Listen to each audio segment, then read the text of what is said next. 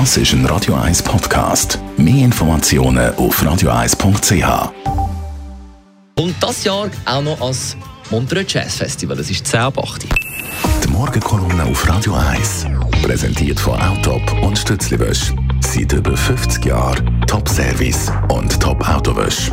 Achtmal in und um Zürich. Jeden Freitag mit der Tagesanzeiger-Journalistin Michelle Binswanger. Guten Morgen. Guten Morgen, Dani.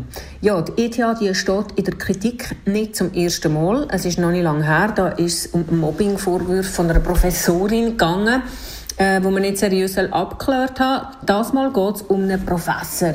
Ihm werden mehrere Fälle von sexueller Belästigung vorgeworfen. Im September ist er freigestellt worden, der Professor. Die ETH hat eine Untersuchung angekündigt und diese Woche ist das Resultat herausgekommen.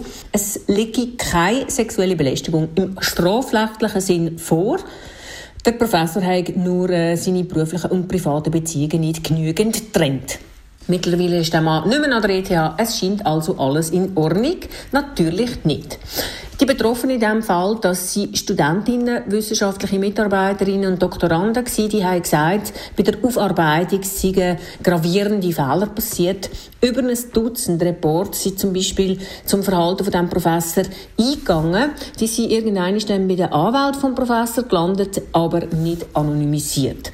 Die Betroffenen sind von der ETH zwar befragt worden, aber nicht weiter über die Untersuchung informiert. Sie haben keine Akteneinsicht gehabt, sie haben sich keine Anwalt können leisten und sie wissen darum auch nicht, wie die ETH jetzt eigentlich zu ihrem abschließenden Urteil gekommen ist, eben, dass es nicht strafrechtlich Relevanz vorgefallen ist.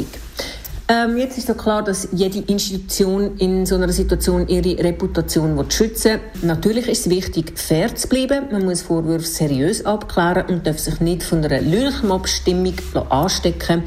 Aber man hat hier ganz klar die Chance verpasst, zu zeigen, dass man in der Gegenwart angekommen ist. Es, bei sexueller Belästigung am Arbeitsplatz geht es doch eben genau nicht um strafrechtlich relevantes Verhalten, sondern um subtilere Arten von Belästigungen.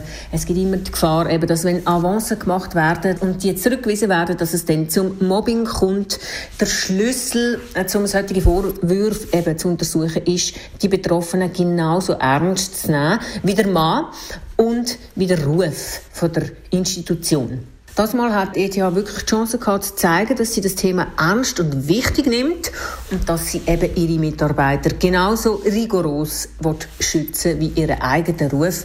Aber diese Chance ist verpasst worden.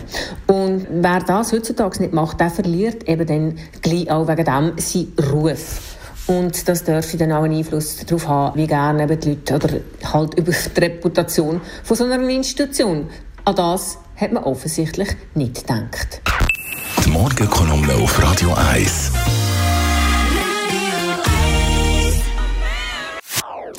Das ist ein Radio 1 Podcast. Mehr Informationen auf radio1.ch.